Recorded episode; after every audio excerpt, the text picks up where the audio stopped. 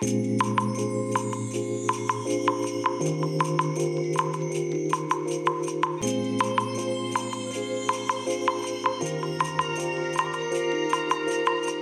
い皆さんこんにちはこんばんは。お疲れ様でございます。本日はですね1月あ1月じゃないよ。2月ですね。ごめんなさい、えー、2月21日火曜日でございます。えーとちょっとエンジンかきますかね。なんだろう今日2回目の収録なんですけどね。どうしてもやっぱり日付って頭の中に記憶に残らないですよね。なので毎回時計を見ながら言うんですけども。うん。まさにもう廊ザ廊下ってやつですね。廊下っつっても通路の廊下じゃないですよ。廊下現象ってやつですね。ねえ。時計見ながら言ってるのに2月なのに1月って言ってしまうというねどうしようもないですよね。はい、えー、それでねあのー、まああのー、先先ほど収録したラジログになるんですけども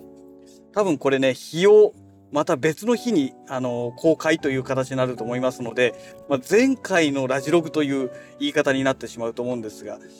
えーとクリニック終わってね今ねあのアクアリウムショップにえー、来まして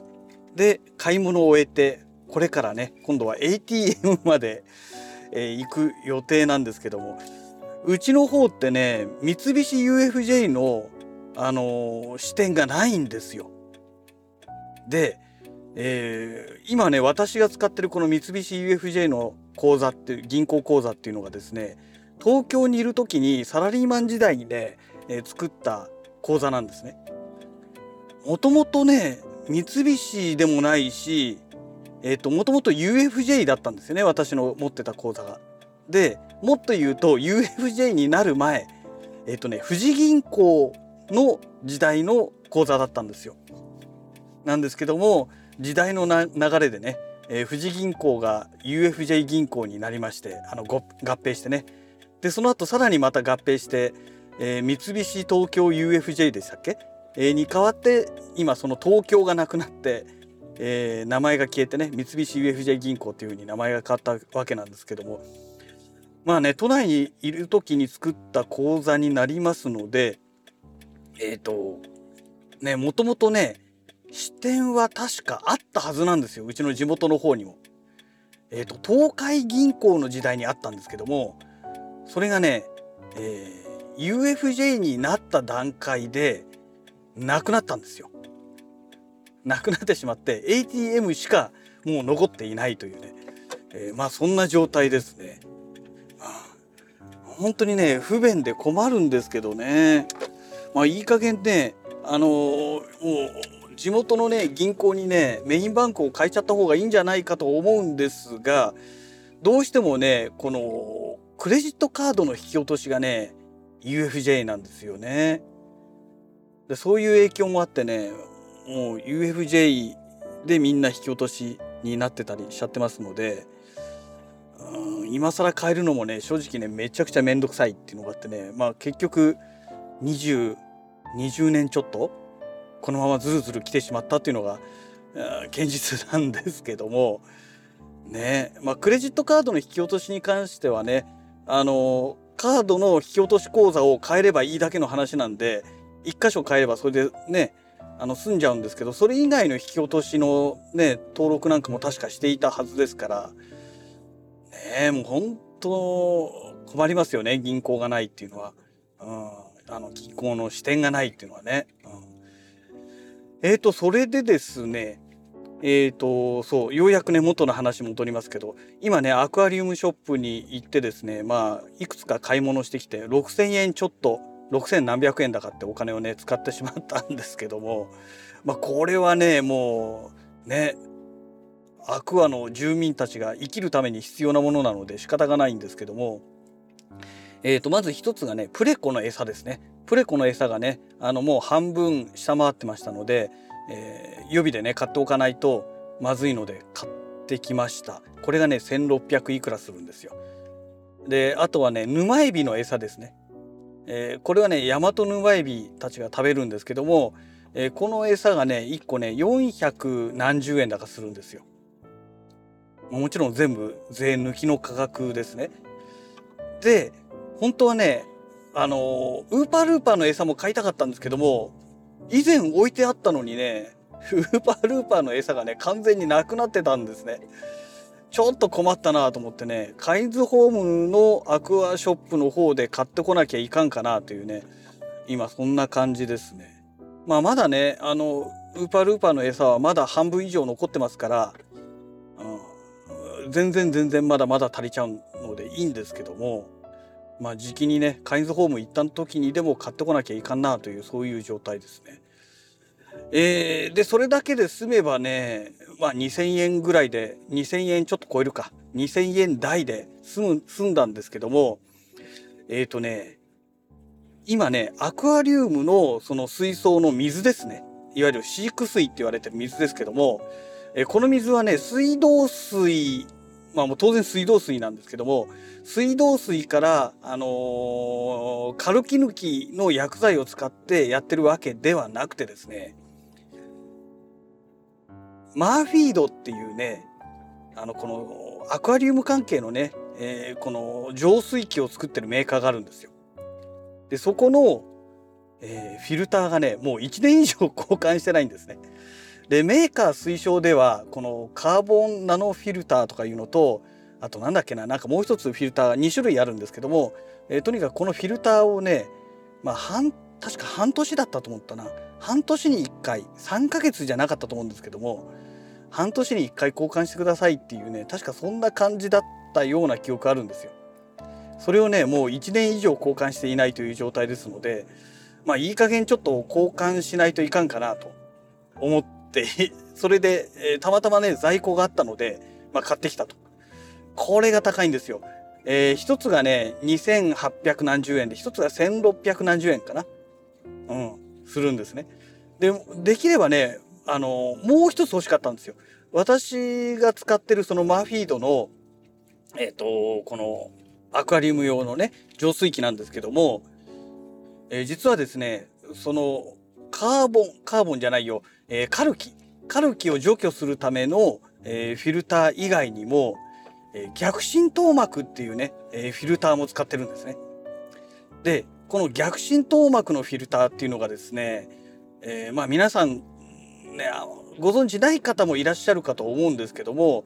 もう今ねこれね普通のね人間が飲食用で使っている浄水器でも一般的一般的ではないか。えっ、ー、と飲食店ではねもうかなり広く使われてる、えー、浄水器の浄水方法になりましてえー、例えばレストランとかに入った時に氷ねあの冷水が出てくるじゃないですか水がね。で、その中に氷が入ってきますよね。で、その氷が、あの、白い濁りがなくて、透き通ってる氷がね、よく入ってくるお店っていうのも、今最近それが主流になってると思うんですけども、えっ、ー、と、あの透き通った氷を作るには、逆浸透膜の浄水器でその浄水した水でないと、ああいう風にならないんですよ。えー、なんでかっていうとですね、この逆浸透膜って、えっ、ー、とね、もともとね、NASA が開発した技術で、えー、水、ね、あの、要は水道水って、実はね、あの、人間の目には見えない、いろんな不純物が混ざってるんですね。で、そういった水を限りなく純粋な100%純粋の H2O に近づける技術なんですよ。もちろん100%じゃないんですけどね。えー、限りなく100%に近い H2O に、えー、近づける、そういうね、えー、浄水方法になりまして、えその関係でね、不純物がもうほんと限りなくゼロに近い状態まで持ってきてくれるんですよ。でね、まあその関係でね、あの要は不純物がほとんどなくなるので、氷がね、透明な氷ができやすいんですよ。まあ、もちろん100%っていうわけではないですからあのどうしてもねごくわずかにやっぱりねあのそのフィルターを通過してしまう逆浸透膜っていうねフィルターを通過してしまう不純物もあるので微妙に白っぽくなってる部分があるかと思うんですけども、まあ、ほぼほぼ透明になる氷ができるっていうね、これがね逆浸透膜という製法なんですよ。で今その氷をね生成する機械なんかは結構この逆浸透膜が入っていて、えー、まあそういう風になるわけなんですがこれを要はアクアリウムに使いましょうっていうことなんですよ。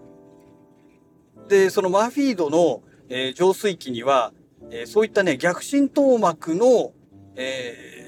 そのフィルターをね、通すためのオプションのものがあったり、最初からね、もうそれがついている、搭載してる、まあ、浄水器があって、私はね、もうめんどくさいんで、最初からついてるやつを買ったんですね。買ったんですけども、まあ、あの、アクアリウム用なんで、人間が飲む、その、浄水器用の逆浸透膜と違って、微妙にね、やっぱりね、弱いんですよ。で、微妙に弱いおかげで、あの、水替えなんかもね、そんなに時間かからなくて済むんですけども、えっ、ー、と、人間用のね、えー、逆浸透膜の浄水器ですと、えっ、ー、と、そうですね、水道のこの水圧、ね、水、蛇口に入れると水がガーって出るじゃないですか。あの水圧でやると、ものすごい時間かかるんですね。もうね、ポッタン、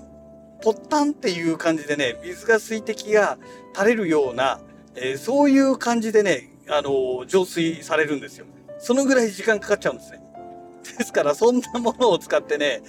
あの、水槽の水を水替えするなんて言ったら、もうね、気が遠くなるお話になりますから、下手するとね、浄水する水よりも、あの、今のこの時期ですとね、あの、自然乾燥で蒸発していく方が下手すると多いかもしれないぐらいのね、まあそういうお話になってきちゃいますから、実用性がなくてですね、なので、人間が飲むその逆浸透膜よりかはちょっと目が粗い、えー、フィルターになってるんですね。で、おかげで、まあ水がね、ちょろちょろちょろちょろちょろって出てきてくれるんですけども、まあね、遅いんですよ。本当に遅いんですよ。残念なことに。ね。まあこれはもうしょうがないんですけどね。でまあその逆浸透膜を通すことによってね、まあ不純物をいろいろカットしてくれますので、まあ、特にこの、エビですよね。エビはね、とにかくね、もう、ね、例えば農薬とか混ざってしまうともう一発アウトなわけですよ。で、そういったものも全部カットしてくれますから、まあそういう意味ではね、非常にね、助かってるんですよ。で、安心してね、浄水器の水でそのままあげられるっていうね。まあそういうメリットがありますので、まあだからね、あのー、個人的にはもうこの、なんだろう、逆浸透膜のこのマフィードの浄水器を使うことによってね、まあエビの寿命もね、本当長いなと思ってですね、今飼ってるエビは本当長いですね。うん。もう水も水槽そのものもね、もうリセットしてからどのぐらい経つんだろうもう3年、コロナ前にリセットしますから、少なくとも3年はね、今のままなんですよ。もう4年か5年近くなるんじゃないかなと思うんですけども、えー、まあそれだけ安定してね、エビちゃんも生きてきてくれてるっていうね、ありがたい状態になってますんで、うん、まあいいなとは思ってるんですけどね、その代わり、この逆浸透膜のフィルターっていうのが高いんですよ。えーと前ね、えっ、ー、と、どこだったっけな？えっ、ー、と、チャームか。チャームっていうね、アクアリウム専門のね、専門っていうかね、まあ、ペット関係の、えー、専門の通販サイトがあるんですね。結構有名な通販サイトなんですけども、あの、その手の人から見たらですね。で、そこでね、ポチったんですけども、確かね、8000何百円だかした記憶あるんですよね。結構いいお値段なんですよ。だからね、うん、まあなかなかね気軽にねフィルターも交換できないんですよね。えー、ですのでまあ今日買ったのだけでね、えー、もう6,000円6,000何百円で使っちゃってますけども、えー、そのうち2,800いくらと1,600いくらがそのフィルター代ですから、えー、といくら？3,000 4,000 4,500600円くらいはおそらくこのフィルター代で使われちゃってるはずなんですね。でこれにね逆浸透膜のフィルターをつけるとなるとねもう8,000何百円で9,000円ぐらい多分プラスになるはずですからねもう1万円超えてくるっていうね。まあなかなか贅沢なあのフィルターなんですけども、まあ、これでこのおかげでねあのアクアの住民たちが安心してこう生活ができるというね。生活ができるって言い方なんか変な言い方ですけどもあのまあ生きてくれるということを考えるとですねまあしょうがないのかなっていうね。まあそういうところなんですよね。うん、まあそんなわけでねえっ、ー、と何でしょう。まあ今日ねそれだけ買い物しましたっていうね。まあそれだけのお話なんですけども。ねえ。えー、とまあ今日はね無駄な買い物をしないようにするためにねあの生体が置いてある方販売されてる方のね水槽コーナーの方にはね行かなかったんですけどもあれ行っちゃってたらねまださらにね何時間かね何時間大げさですけど1時間ぐらい時間潰れてですね あのまた余計なものをね買っちゃっていたんじゃないのかなと思ったんでね今日はもう近寄らないようにしてねもう帰ってきたわけなんですが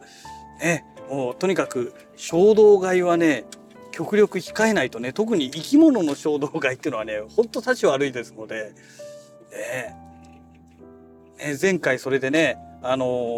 ー、あそこカインズホームのアクアリウムコーナーに行った時にね、えー、ゴールデン